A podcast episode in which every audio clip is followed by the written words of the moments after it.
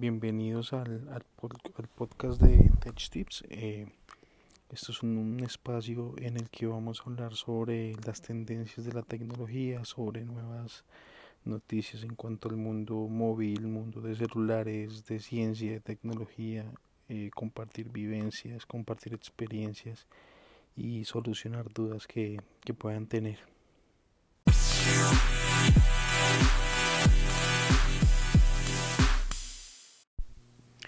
Vamos a comenzar hablando de, de dos presentaciones de celulares que, que, se han dado en los últimos días y que han dado mucho de qué hablar. Eh, estoy hablando de, del iPhone SE presentado por Apple recientemente y por la línea de, de celulares Huawei, los nuevos Huawei P40. Entonces, y pues darles eh, mis opiniones al respecto. Vamos a comenzar hablando del iPhone SE.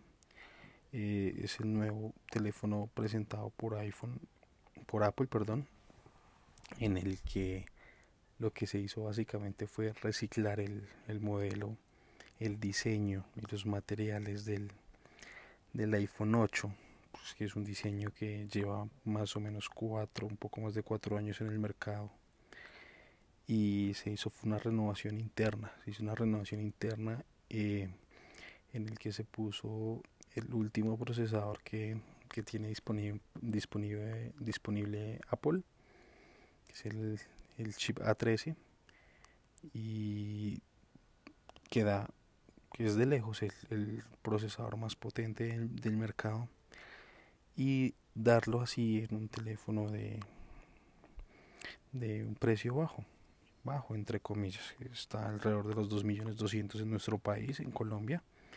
Es un teléfono potente, es un teléfono súper potente que le va a servir a la persona que quiera tener un iPhone por primera vez o que venga de un ecosistema del ecosistema Apple y tenga un teléfono un poco más antiguo este teléfono le va a funcionar perfecto porque es muy potente eh, sin embargo, por el mismo diseño se sacrifican otras cosas, se sacrifican temas como la batería, pues una batería muy pequeña, eh, que si uno hace un uso intensivo del teléfono no le llega al, al final del día.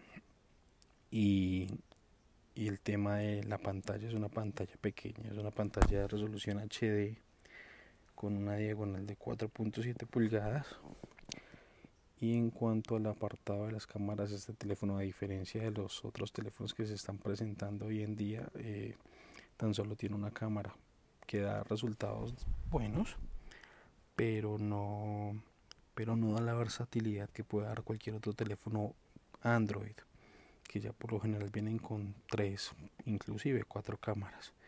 Este va a ser un único lente que permite tomar fotos buenas, pero no deja jugar con la con la versatilidad de la cámara, un gran angular, unas fotos con un zoom más real, no, no lo permite. En mi concepto es un buen teléfono para el que esté acostumbrado a manejar eh, teléfonos iPhone o que quiere ingresar a, este ecosistema y no gastar mucho dinero. Sin embargo, tiene que tener muy en cuenta las falencias, ¿no? Las falencias en cuanto a pantalla, en cuanto a, a la batería si uno viene de, otro tipo de teléfono, de un Android por ejemplo, uno está acostumbrado a que la batería tenga una buena duración, a una pantalla grande, a, una carga rápida que este teléfono no la tiene incluida. Entonces son cosas en que se sacrifican, por potencia no va a haber problema, pero toca tener en cuenta estas, estas pequeñas falencias. En cuanto a la línea de Huawei, eh, aquí en Colombia se están ofreciendo dos de los tres equipos que presentaron hace poco. Se está, se está ofreciendo el Huawei P40 Pro, que es el teléfono más potente que tiene Huawei a la fecha, y se está ofreciendo el, Huawei P40 Lite, que es la versión económica de esta línea. En cuanto al Huawei P40 Pro, eh, cabe resaltar la gran pantalla que tiene, que es una pantalla de 6.58 pulgadas con una tasa de refresco de 90 hercios. Eh, ¿Esto qué significa? La pantalla del teléfono es súper fluida, tiene muy, bueno tiene muy buen detalle. Eh, el teléfono viene con 8 GB de, de, memoria RAM y con almacenamiento de 256 GB. Entonces, por espacio no, no, se, va a no se va a sufrir. Eh, las cámaras de, de esta línea P40, en especial de este P40 Pro, al ser cámaras firmadas por Leica, tienen un muy buen desempeño, especialmente en el apartado nocturno. Para tomar fotos con este celular de noche se obtienen unos muy buenos resultados. Eh, en cuanto a temas de batería, no es una batería grande, es una batería de 4200 miliamperios, por lo que no, no, se va a tener problema en que el teléfono dure todo el día. Eh, y en cuanto al hermano menor de este, pequeño, eh, de este teléfono, el Huawei P40 Lite, es un teléfono un poco más pequeño, con 6.4 pulgadas. no tiene la pantalla con tasa de refresco alto, es una pantalla como la de cualquier otro teléfono que hemos visto hasta la fecha. Eh, viene con 6 GB de memoria RAM y 128 GB de almacenamiento. Viene con un procesador un poco gama media, por así decirlo, que para un uso común del día a día en el que no vayamos a correr juegos muy potentes, eh, no vayamos a exigirle mucho al teléfono, el teléfono va a cumplir. Eh, la batería es igual que la del P40 Pro 4200 miliamperios. Eh, y lo mismo trae cuatro cámaras igual que eh, igual que el P40 Pro la cámara de 48 megapíxeles un, un, lente gran angular de 8 megapíxeles y dos lentes de 2 megapíxeles cada uno uno para macro que es para fotografías cercanas y un y un y un lente de 2 megapíxeles para temas de profundidad, para el efecto retrato. Eh, ¿Cuál es el principal inconveniente que veo en estos teléfonos? La ausencia de los servicios de Google. Este, estos teléfonos, eh, por la pelea comercial que hay entre Estados Unidos y China, no, no vienen con los servicios de Google instalados. ¿Qué quiere decir esto? YouTube, eh, Gmail, Google Calendar, eh, estos tipos de estos servicios que son propiedad de Google no vienen instalados en el teléfono y no funcionan de una manera normal porque están bloqueados. Hay aplicaciones como Facebook, como WhatsApp que funcionan, pero no es tan fácil descargarlas como en cualquier otro teléfono. Entonces estos teléfonos tienen ese pequeño inconveniente en el que se necesita tener un poco de conocimiento para poder aplicar, eh, para poder instalar estas aplicaciones. Adicionalmente a los temas de actualizaciones de las versiones de Android todavía no se ha hecho claridad cómo va a funcionar la actualización de estos teléfonos.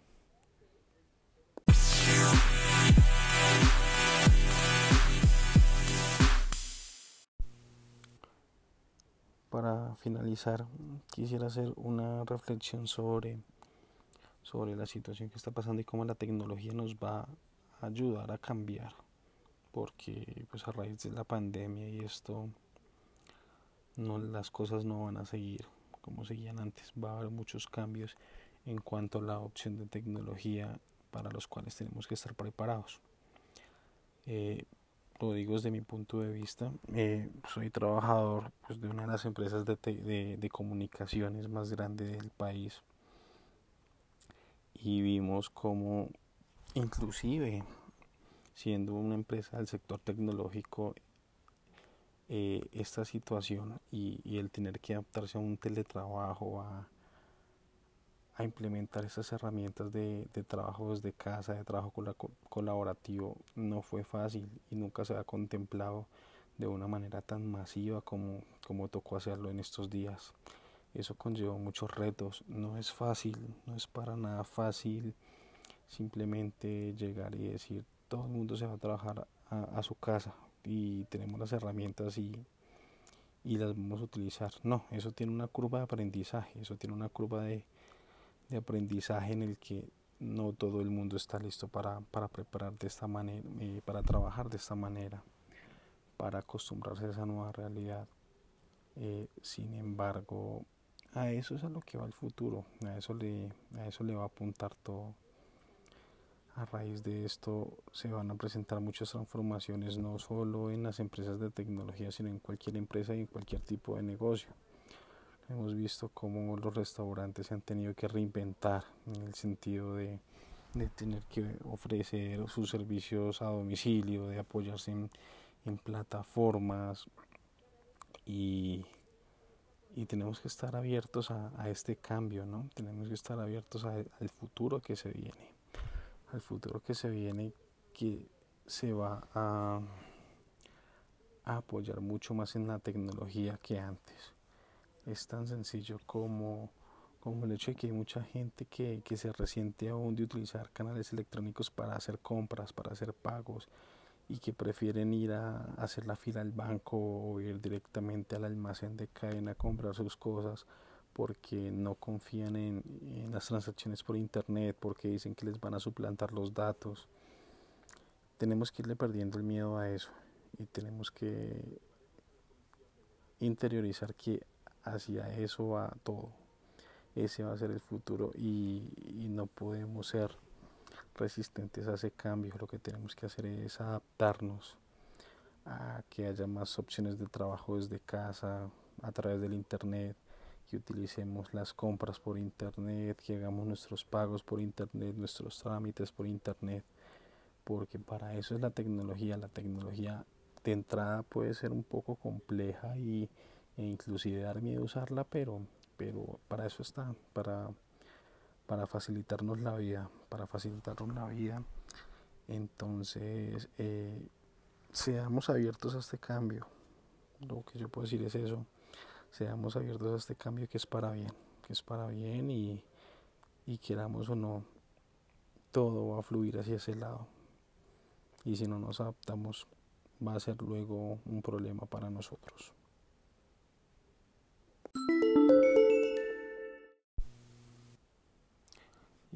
Eso sería todo por el capítulo de hoy. Eh, me despido no sin antes pues pedirles que nos sigan en nuestras redes sociales en Instagram. Nos encuentran como arroba techtipscolombia. Eh, la idea de este espacio es que ustedes puedan hacer sus consultas si tienen dudas y nosotros les podemos ayudar eh, no sé, tienen en, pensado cambiar su equipo celular o tienen alguna consulta sobre algo de tecnología, eh, no duden en contactarnos, no duden, no duden en escribirnos y pues trataremos de, de solucionar sus dudas. Eh, la idea del podcast es poderlo hacer por lo menos una o dos veces a la semana y que esto sea un espacio colaborativo en el que se hable de lo que ustedes quieran escuchar. Entonces, Espero tengan una muy buen día, un muy buen día y, y por favor síganos en nuestras redes sociales y escálenos sus dudas que nosotros se las ayudaremos a solucionar. Recuerden arroba TechTipsColombia. Muchas gracias.